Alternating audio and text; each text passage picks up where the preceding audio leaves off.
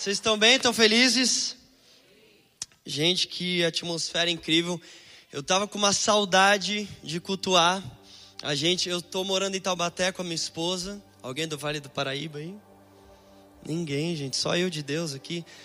A palavra de Deus diz que do interior fluirão os rios de Deus, né? Amém? Mas a gente está morando lá já um ano e meio, para a gente ficar mais pertinho da nossa igreja, que é a Poema, do apóstolo Leandro Barreto e tem sido um tempo incrível. Mas preciso dizer que deu uma saudade de cultuar, né, gente? Quanto tempo a gente ficou sem poder estar nesse ambiente juntos, não é verdade? E sabe, quem soube aproveitar essa estação que nós ficamos sem ajuntamento, porque o Espírito Santo nunca parou de soprar, Deus nunca parou de soprar seus segredos para os seus filhos, amém? Mas nesse tempo onde a gente ficou uh, separado um do outro. Foi um tempo onde a gente pôde crescer nossas raízes e escutar um direcionamento do céu. Eu lembro que quando começou a pandemia, eu olhei para minha esposa. Eu sou casado com a Maria Flávia, pai do Levizinho, de dois anos e meio, coisa mais fofa do universo. Desculpa, é a mãe que estava aqui correndo, desculpa, é que o meu filho é o mais fofo do mundo. e, e, gente, pode rir, tá? Eu sei que minhas piadas às vezes são sem graça, mas quando vocês dão risada, vocês me ajudam. Mas eu lembro que quando começou a pandemia, eu olhei para minha esposa e falei assim: amor, a sensação que eu tenho é que Deus ele resetou a senha do Wi-Fi e agora a gente vai ter que buscar a senha nova. E eu acredito que nós estamos travando uma batalha muito grande nesse novo tempo como geração. E a nossa grande batalha, meus amigos, nós vamos até a música que a gente vai gravar fala sobre Deus lutar as nossas guerras, mas existe uma guerra que Deus não pode lutar por você. E essa guerra que Deus não pode lutar por você não é sobre os inimigos, não é sobre os reinos espirituais, mas é acerca da sua identidade. Quem você é em Deus? O que, que o céu diz que você é? Sabe, no mundo que a gente vive, o mundo tenta te classificar como um documento, como um RG, como um CPF. As pessoas tentam te classificar de acordo com a sua posição. E hoje na geração a gente vive uma época em que as pessoas estão te classificando sobre a sua influência, sobre quantos seguidores você tem. Sabe, é muito interessante porque Apocalipse diz que existe um espírito de falso profeta, esse espírito de falso profeta é o espírito de Balaão. Agora deixa eu te perguntar uma coisa. Tudo que Balaão profetizou, quem sabe a história de Balaão, né, da jumentinha? Tudo que Balaão profetizou de verdade, gente, aconteceu. Um falso profeta, de acordo com Apocalipse, de acordo com a influência de um falso profeta, não é sobre um profeta lançar uma palavra que não aconteceu sobre a sua vida. Isso não é que faz um profeta ser um falso profeta. Sabe o que fez Balaão ser um falso profeta, um exemplo de falso profeta? Foi ele ter profetizado para ganhar uma coisa em troca. Foi ele ter profetizado para um rei, porque ele sabia que aquele rei ia dar influência para ele.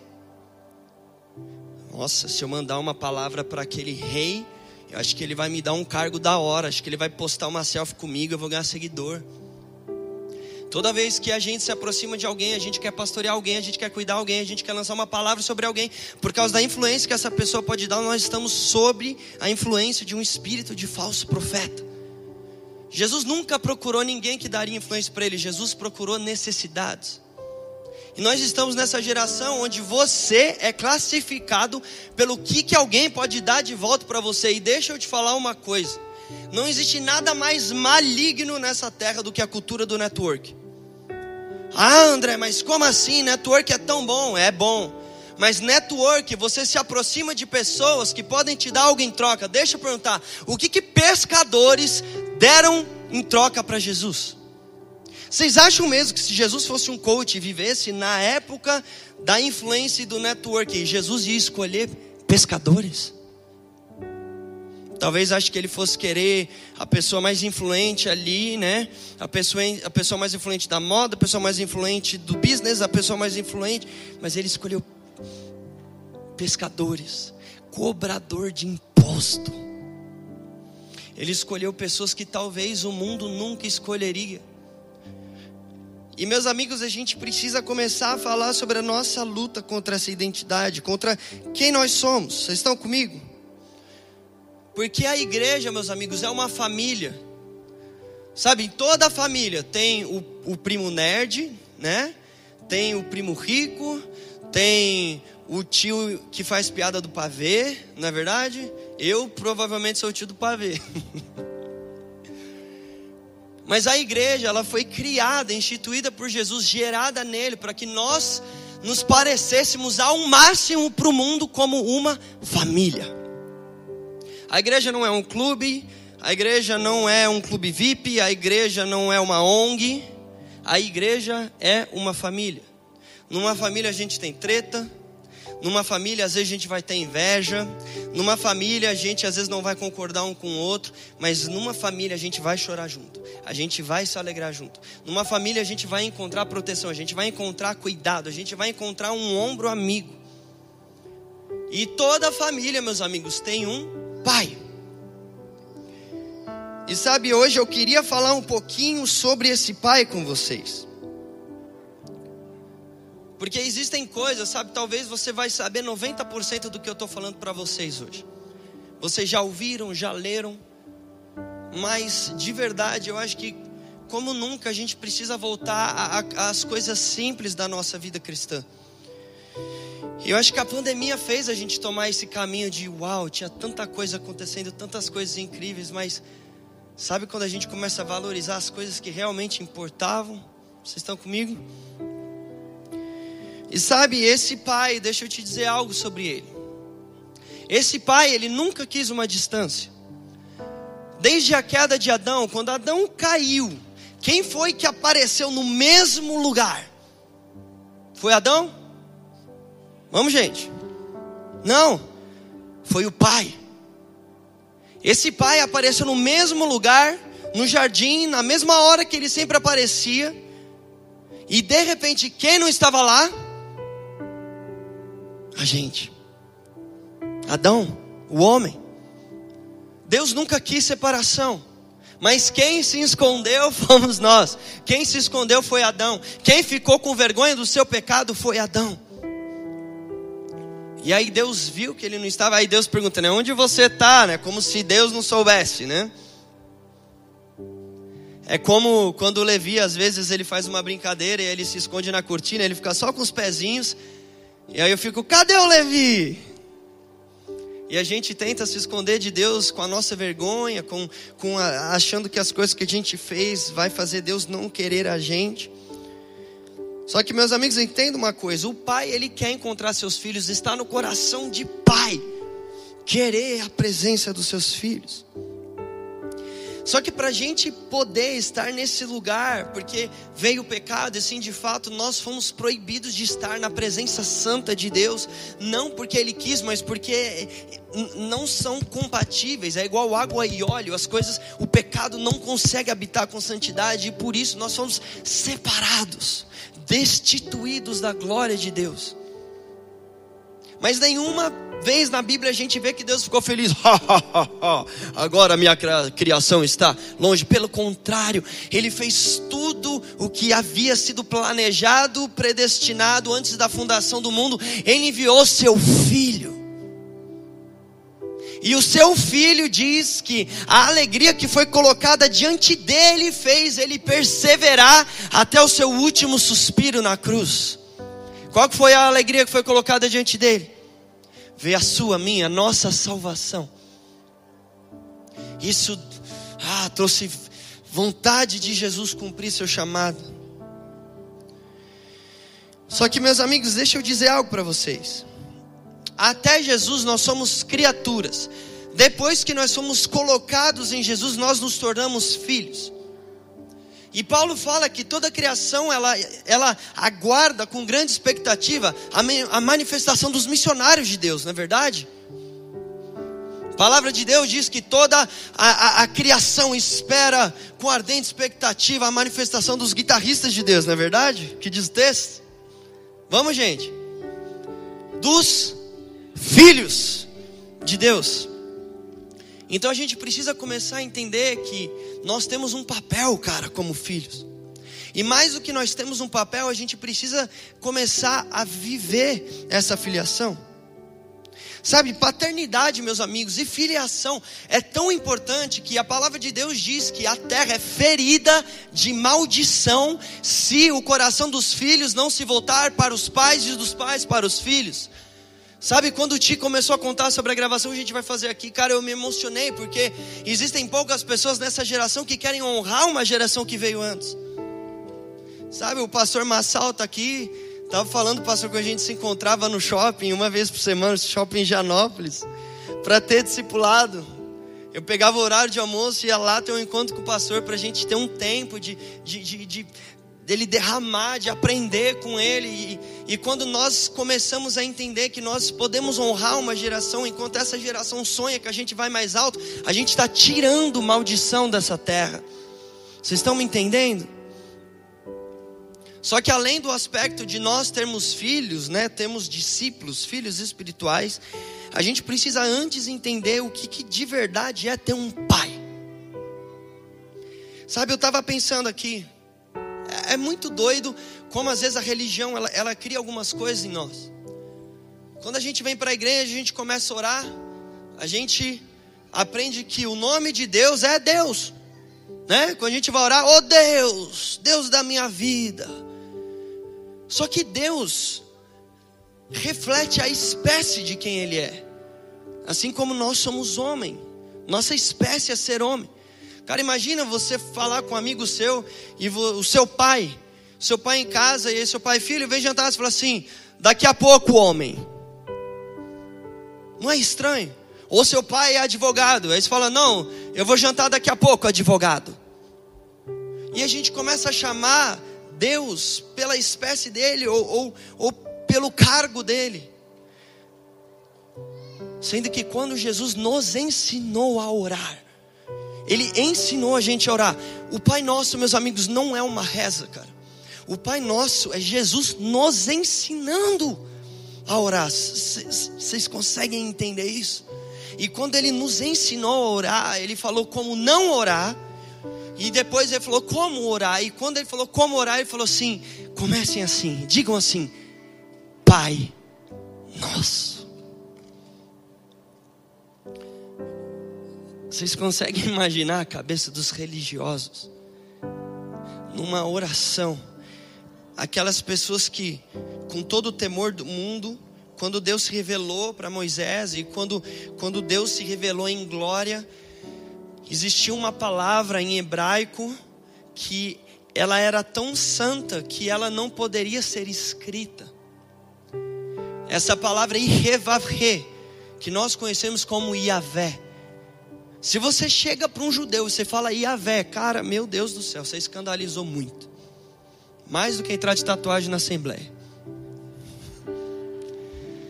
E de repente, esse Deus que, para você, olha o nível, para para a pessoa que estava escrevendo a palavra de Deus, escrever, essa pessoa tinha que parar o que ela estava fazendo, se purificar por sete dias, ela tinha que purificar a ponta da pena que ela ia escrever para poder escrever Y-H-W-H ou Y-H-V-H.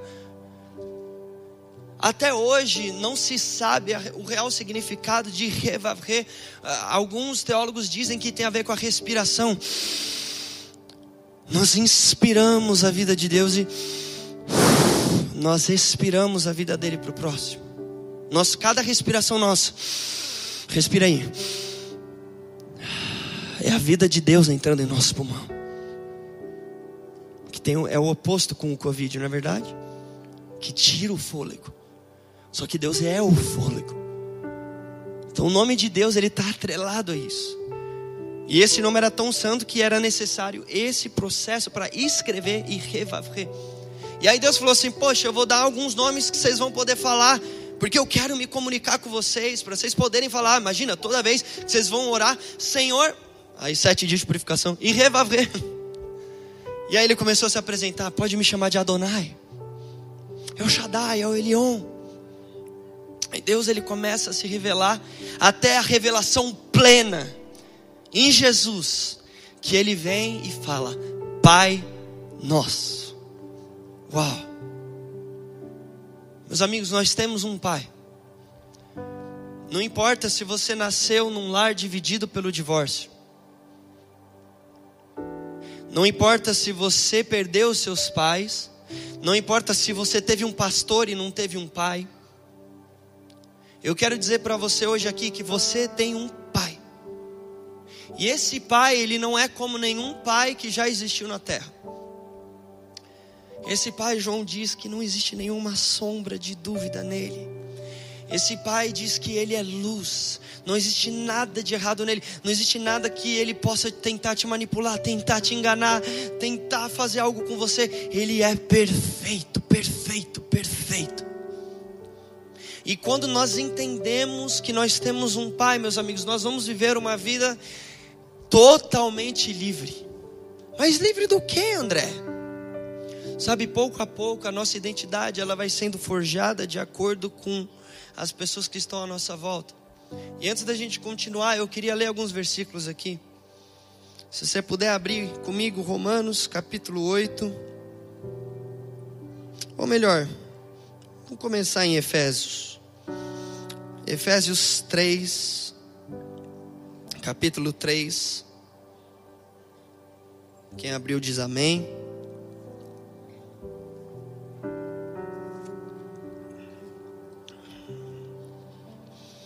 Oh, papai, essa é a sua palavra. Senhor, se a gente só lê isso aqui, ela vai ser só o texto, só uma poesia, só uma história, mas se seu espírito vem e sopra, ela é vida, ela transforma. Senhor, nós não queremos ler essa palavra como um texto, nós queremos ler ela pelo poder do Espírito, sabendo que, que a revelação de que somos filhos caia sobre nós aqui. Espírito Santo, eu peço por adoção nessa manhã aqui. O Senhor abre os nossos olhos para que a gente entenda que nós somos filhos e nós não precisamos provar nada para ninguém, porque nós somos filhos amados. Amém.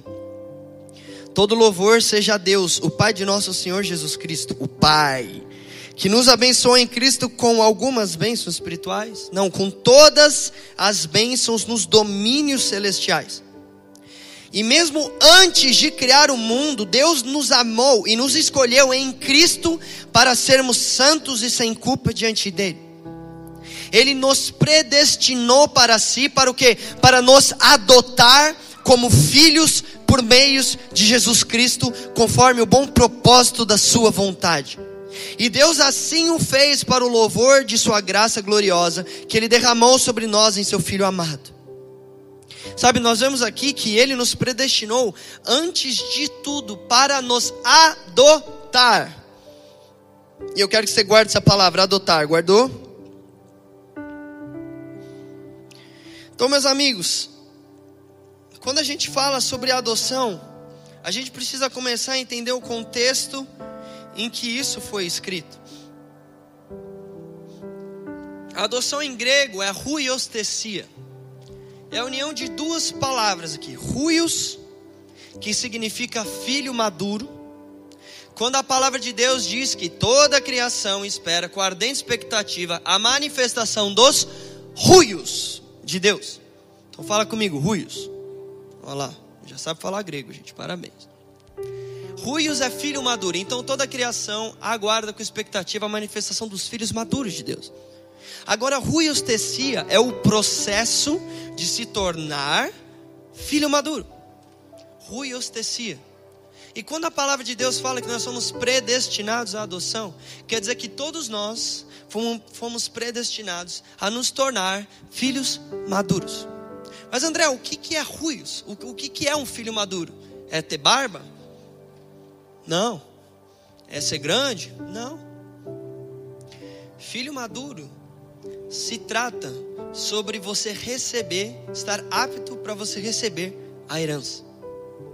Sabe, no grego também existe uma outra palavra para filho que é teknon.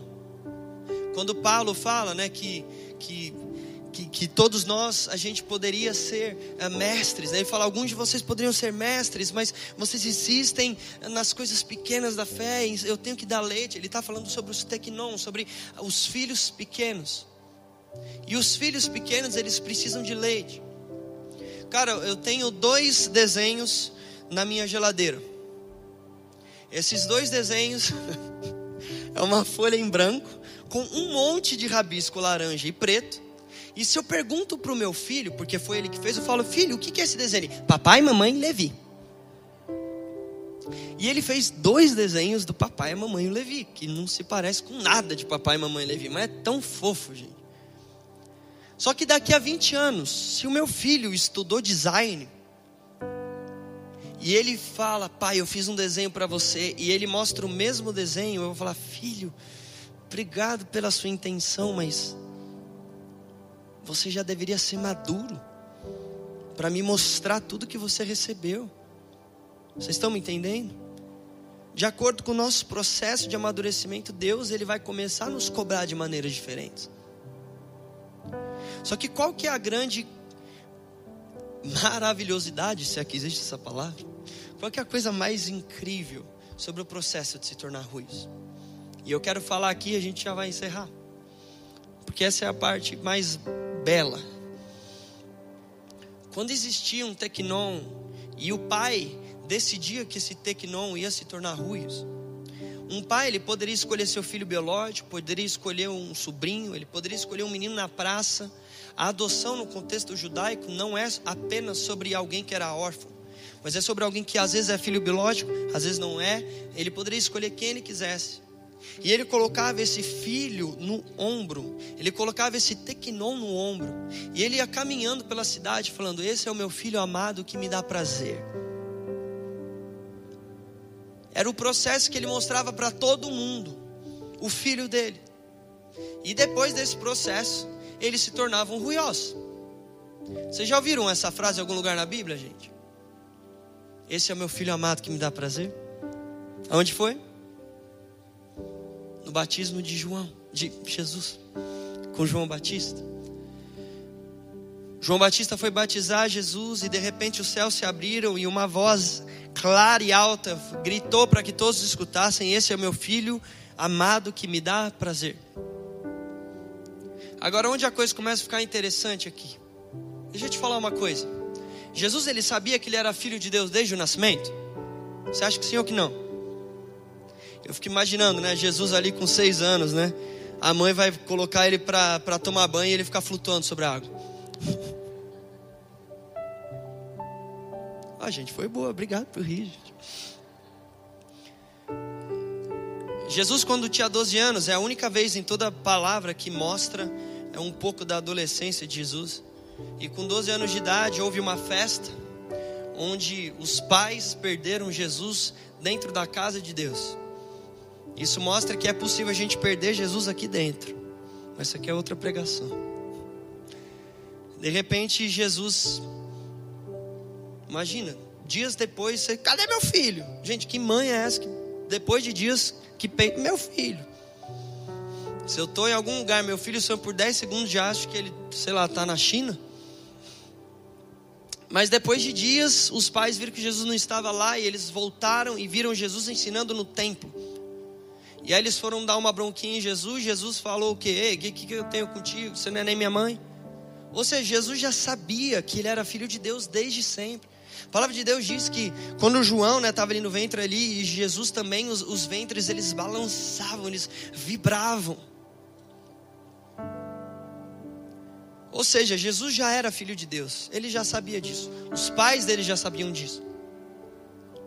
Agora olha que interessante, os profetas eles disseram que Jesus, que o Messias, o Cristo, ele seria filho de Davi.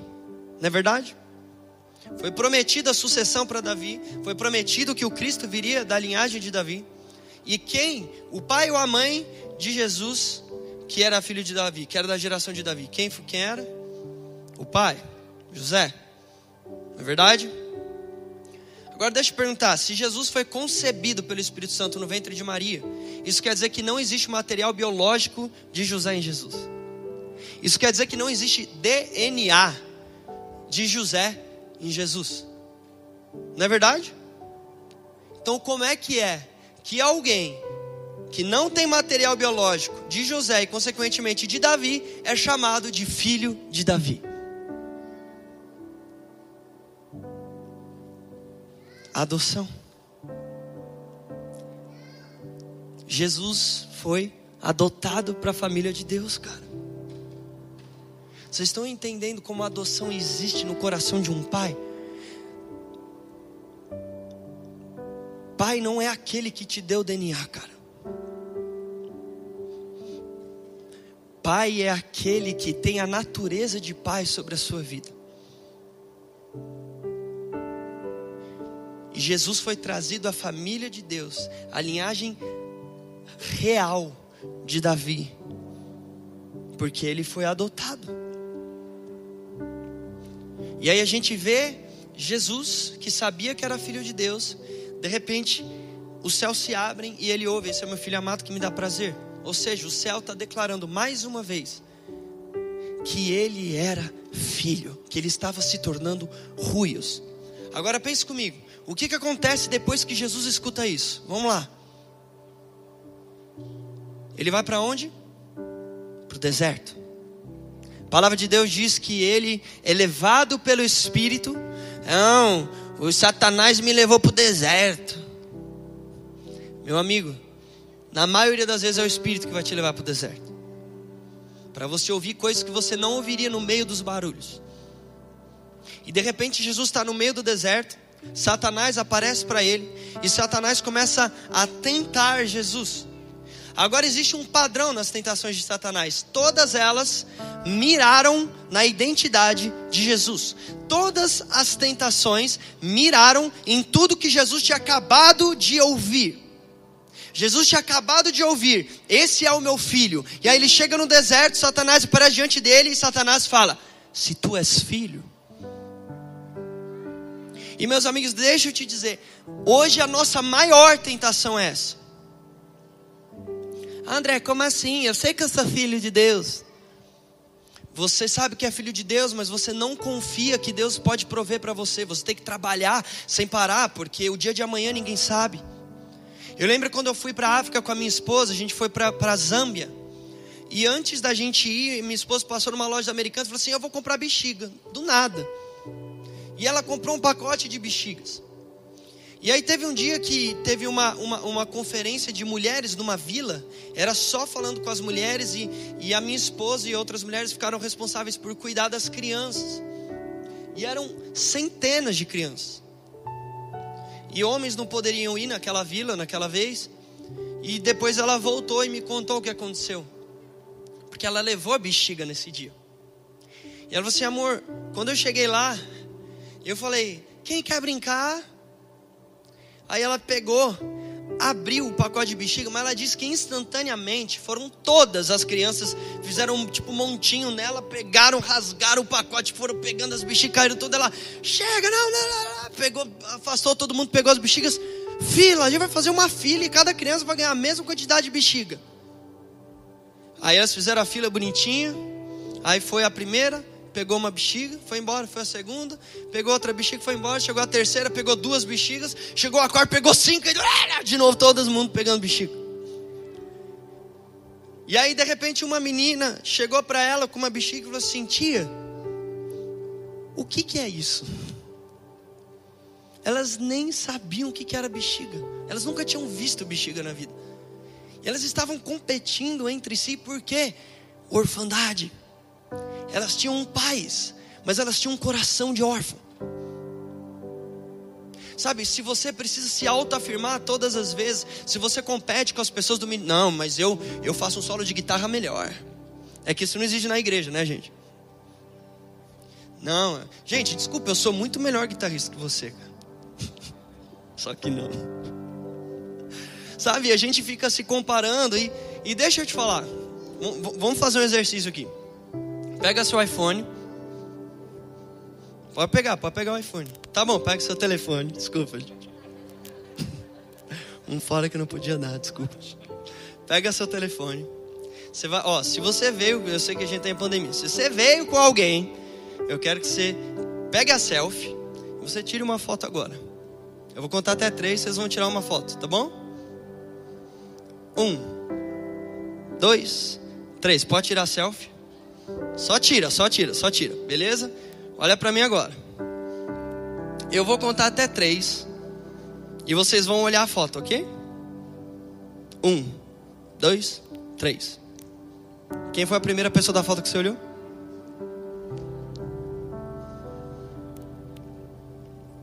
Nós somos treinados a sempre olhar para a gente antes, meus amigos. E a rede social, de alguma forma, ela faz a gente se comparar. De alguma forma, a rede social, ela faz, sabe, nunca teve tanta ansiedade e depressão em uma geração como hoje. Eu lembro que ano passado eu passei por um período muito difícil, porque eu estava num fim de semana e eu estava em casa. E aí do nada eu via fulano não sei onde, fulano não sei onde, eu falei assim, meu Deus, cara. E sabe o que aconteceu? Eu vou ser muito franco com vocês eu comecei a achar que a minha família era menos do que um fim de semana no lugar que as pessoas estavam. Eu louvo a Deus pela pandemia porque Ele colocou a, a, a minha família, minha identidade num lugar que eu acho que se não tivesse isso nunca aconteceria. Sabe, toda vez que você compara o seu fim de semana com o do outro, toda vez que você compara o carro que o outro comprou, o telefone que o outro comprou, toda vez que você compara o número de seguidores que a pessoa tem, sabe, eu recebo às vezes inbox, André, por favor, me segue. E eu penso, o que que vai mudar na vida dessa pessoa eu seguir ela? Se ela tem esse nível de carência, na verdade é porque ela não encontrou o pai. E meus amigos, por mais que a gente chame ele de pai, a gente fale Pai Nosso, a igreja está cheia de gente órfã, gente que não confia que Deus provê, Deus que não confia que você pode ser generoso e dividir o que você tem, enquanto tem pessoas em necessidade, porque Ele vai dar ainda mais. Isso é um coração de órfão que quer acumular. Um coração de órfão quer dizer que você precisa ser melhor que todo mundo. Um coração de órfão, ele quer se conectar com alguém pelo destaque que essa pessoa pode dar. E quando a gente olha para João Batista, meus amigos, o ministério dele estava bombando, cara. Ele estava fazendo live no Rio Jordão com milhares de pessoas ao vivo online assistindo. Ele tinha verificado no Instagram dele, cara. Ele fez uma revolução. Ninguém batizava pessoas, mano. Era uma unção nova. E de repente surgiu um cara que ele batizou. E esse cara começa a roubar os seguidores dele. E ele, e aí quando os discípulos dele chegam para ele e falam assim: Ô João Batista, seguinte, vamos, vamos mudar a nossa estratégia de marketing, vamos contratar uma empresa nova de marketing digital, porque esse cara que surgiu aqui ele tá roubando. E mano, foi culpa sua, porque você fez uma live com ele, e agora todo mundo tá querendo ser batizado por ele, porque falando que o batismo dele é mais efetivo que o seu, e que o ministério dele é mais de mais sucesso que o seu. E ele vira e fala: Eu me alegro com o destaque dele porque é necessário que ele cresça e que eu diminua. Sabe, na nossa geração a gente tem falado tanto sobre ele crescer, eu amo isso. Ele crescer nos negócios, ele crescer no sete montes de influência, ele crescer no futebol, ele crescer na engenharia, na arquitetura, no design, no cinema. Mas e sobre nós diminuirmos? E sobre, às vezes, eu decidi não trocar meu carro porque eu vou ajudar alguém que está do meu lado que está precisando. E sobre eu diminuir em coisas práticas, sabe? Gente, a maior inspiração da minha vida se chama Maria Flávia. Porque a minha esposa, ela não tem medo de falar as verdades na minha cara. E se você é solteiro, deixa eu te falar, se case com uma pessoa que fala as verdades na sua cara. Sabe, a minha esposa, quando ela chega num lugar, ela dá oi, bom dia para todo mundo. Do faxineiro ao CEO. E a nossa tendência às vezes é querer o destaque das pessoas. Agora Jesus ele foi tentado em tudo isso. Se tu és filho de Deus, se tu és filho de Deus. E deixa eu te dizer para a gente encerrar hoje. O céu tem uma opinião sobre você. Lá em Coríntios, Paulo fala que nós, como um espelho, nós refletimos a glória do Senhor. Então nós somos transformados de glória em glória. Agora, se você for no léxico, que é o dicionário grego, e você procurar o primeiro significado da palavra glória, em grego é doxa. O primeiro significado da palavra doxa é opinião. Ou seja, nós, como um espelho, nós refletimos a opinião do nosso Pai. Você é perfeito.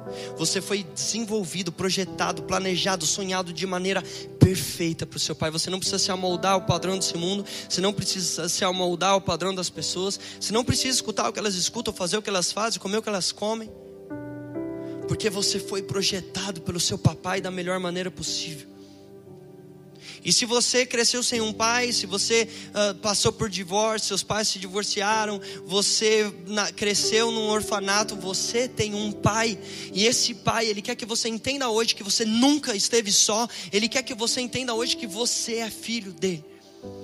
Agora, para a gente encerrar, existe uma diferença entre conhecer isso e experimentar isso.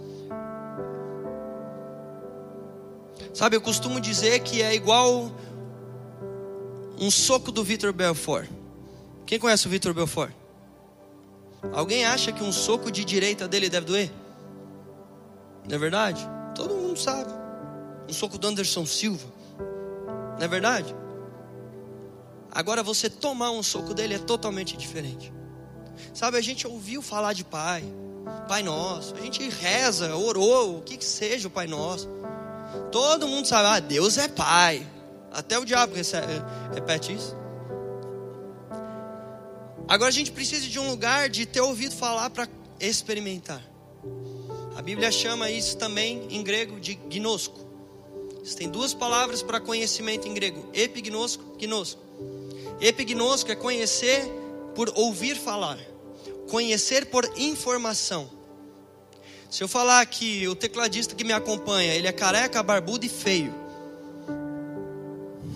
e mascarado.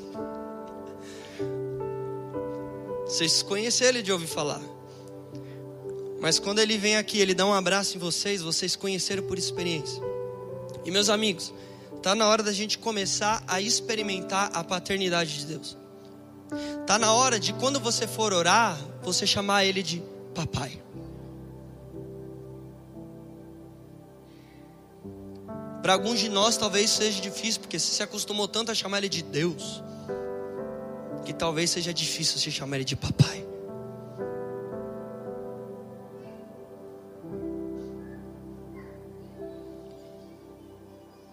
Eu lembro a primeira vez que eu recebi esse conhecimento, eu tinha mais ou menos 17 anos, e eu fui para uma viagem missionária em Ubatuba, uma viagem que eu não estava esperando muita coisa, e eu ia ministrar louvor ali, eu ministrei na primeira noite, me preparei, jejuei, busquei a Deus e eu morava com um menino.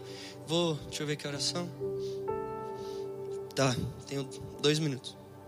E eu tava lá com, eu morava com um amigo meu que não tava lá essas coisas, né, com Deus. E aí eu fiz o louvor na primeira noite, na segunda noite chegou o pastor e falou assim: André, ontem foi bom. Eu, glória a Deus, né? Cheio de mim, né? Olha o coração de órfão. Eu lembro que ele falou assim: André, hoje você pode só tocar para o menino que mora com você cantar? Na hora eu pensei, o menino que vai cantar está desviado. Ele quer que eu, que jejuei, que busquei, que leio a Bíblia, não toque, não cante, quer que eu toque para o outro menino cantar. Gente, olha o coração de órfão aí, cara. Eu queria aparecer. Queria aparecer num, numa viagem missionária. Sim. Não é sobre aonde você está, é sobre a, intenção do seu coração. E aí aquilo quebrou meu orgulho e falei, amém. E aí eu lembro, cara, nessa noite eu comecei a tocar violão, o menino começou a cantar, o que aconteceu? O meu violão quebrou, parou de funcionar. E aí foi um menino, botou um microfone no violão, começou a dar microfonia, eu tive que correr atrás, fiquei tocando assim, atrás das caixas de som escondido, ninguém me vendo. Cara, em questão de segundos, o microfone parou de funcionar. Sério mesmo, gente. Eu lembro até hoje, diante de Deus, eu deixei o microfone ali, eu fui até o fundo do salão que a gente estava, e eu estava muito bravo. E era como se em 10 segundos, toda a incredulidade que eu não tive na minha vida, eu tive naquela hora. Eu falei assim, meu, eu não acredito, tá todo mundo. Cara, o fogo começou a cair quando eu parei de tocar. Tinha uns caras que era b-boy, hip hop, eles começaram a fazer uma dança juntos, profética, rodar. E aí foi o cúmulo para mim. Tinha um menino que sabe, às vezes, quando a mãe manda o, o, o menino para acampamento, é a última tentativa da mãe, ela paga e vai, né? E esse menino foi para a viagem missionária. E ele andava de skate, e a gente fazia evangelismo com cuspindo fogo, uh, dançando hip hop andando de skate. Quem me conhece sabe que então meu papel ali foi interceder, e eu não tinha dom nenhum para isso. E aí, cara, esse menino, ele, ele não era convertido, ele nunca tinha lido a Bíblia, ele tinha a vida assim, toda tinha acabado de chegar, a mãe tinha acabado de chegar na igreja, mandou ele lá. No primeiro dia, no, no, no treino, ele caiu, quebrou o tornozelo. E ele andava de skate. A função dele lá era andar de skate pro cara cuspir fogo em cima dele e a galera, olha que legal, vem aí você prega o evangelho. Imagina para um cara, você foi forçado pela sua mãe para um lugar que você não queria, para andar de skate e no primeiro dia você quebra o pé. E ele estava lá todo emburrado, do meu lado. E eu lá emburrado também, era o lugar desemburrado. De repente esse cara ele dá um pulo em um pé só, branco, e começa a gritar: Sai daí! Sai daí! Aí eu olhei assim, ele, mano, sai daí, mano, tem um leão no palco, corre! Desesperado, mano, ele viu um leão no, no, no púlpito. Eu falei, Deus, você está me tirando, né? Eu, eu, eu jejuei, eu li a Bíblia, eu busquei. Aí vem o pecador aqui, começa a me instalar louvor, os hip hop dance. O, o, o desviado aqui vem um leão. Não, eu estou falando sério, gente. Eu fiquei bravo com Deus. Eu entrei numa crise e eu falei, eu falei a seguinte frase. Falei, quer saber? Tudo isso aqui é psicológico e Deus não existe. Eu, diante de Deus eu falei isso. Cara, na hora, um pastor que estava lá, ele pediu para parar o louvor. Ele pegou o microfone e falou assim: Deus acabou de me falar que alguém duvida que ele está aqui, que ele existe. Mano, na hora, eu, Deus, eu não quero ir para o inferno. Eu achei que a terra ia abrir, eu ia cair, ou um urso ia vir, né, me devorar. Sério mesmo, gente foi um temor. Eu falei, oh, meu Deus do céu. Só que deixa eu te falar, a verdadeira profecia, ela, uma mão ela te aponta o erro, mas a outra mão ela é lançada para te ajudar. Se um profeta só fala algo contra você, mas não oferece oportunidade de arrependimento, ou para ele te ajudar a te levantar, não é uma profecia do céu.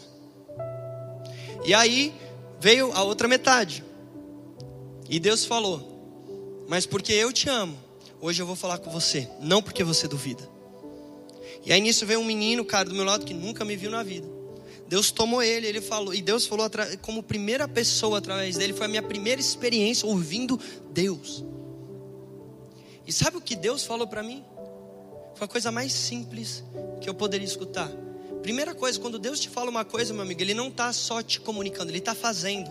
Não existe substantivo e adjetivo no vocabulário de Deus, tudo é verbo. Sempre que Deus fala uma palavra, Ele está te tornando essa palavra, Ele está te fazendo essa palavra, ela está se tornando destino para você. Ela é, sempre é uma ação. E aí Deus falou assim: Filho, cara, eu comecei a chorar tanto, porque quando ele falou filho, foi como se eu entendesse pela primeira vez na minha vida que não era só uma palavra na Bíblia que me chamava de filho. Ele me via como filho, ele te vê como filho, como filha, cara. E a única coisa que ele falou foi: Filho, eu te vejo. Cara, eu chorei tanto. Eu lembrei de tantos lugares que eu fui ministrar louvor para as pessoas verem como eu era ungido. Tantos momentos que eu quis impressionar o meu líder, meu pastor de jovens. Eu quis até falar mal de alguém para ganhar favor com a pessoa. E eu comecei a ver tantas coisas que eu queria que as pessoas me vissem, e era como assim, cara, meu pai me via. O meu pai me viu a vida inteira e eu queria que as pessoas me. Eu me senti tão pequeno, eu me senti tão. jogando tanto tempo fora. E deixa eu te falar, feche os seus olhos. Sabe, você tem um pai hoje aqui. Eu preciso que você entenda isso pelo Espírito. Não podem ser só palavras, cara. Espírito Santo, por favor, Ajuda a gente. Ajuda os seus filhos e filhas a encontrarem o papai hoje aqui. Ajude seus filhos e filhas a entenderem a revelação, a conhecer o Pai aqui hoje. Espírito de Deus, vem aqui. Oh, Começa a chamar ele de pai. Começa a chamar ele só assim, papai, vem aqui. Papai, me dá cola. Papai, me abraça. O que que você, o que, qual que é o seu coração de órfão hoje? Você se compara com as pessoas, você compara a sua rede social, você quer a atenção das pessoas, deixa ele curar sua orfandade hoje, em nome de Jesus. Você cresceu sem um pai, deixa ele te mostrar que você não cresceu sem um pai, você sempre teve um pai.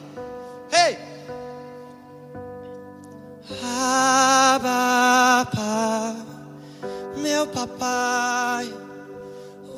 abraçar, vem nos abraçar mais real que o ar em meus pulmões.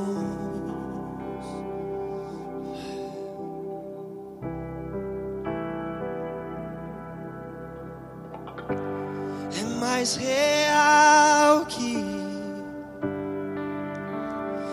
chão que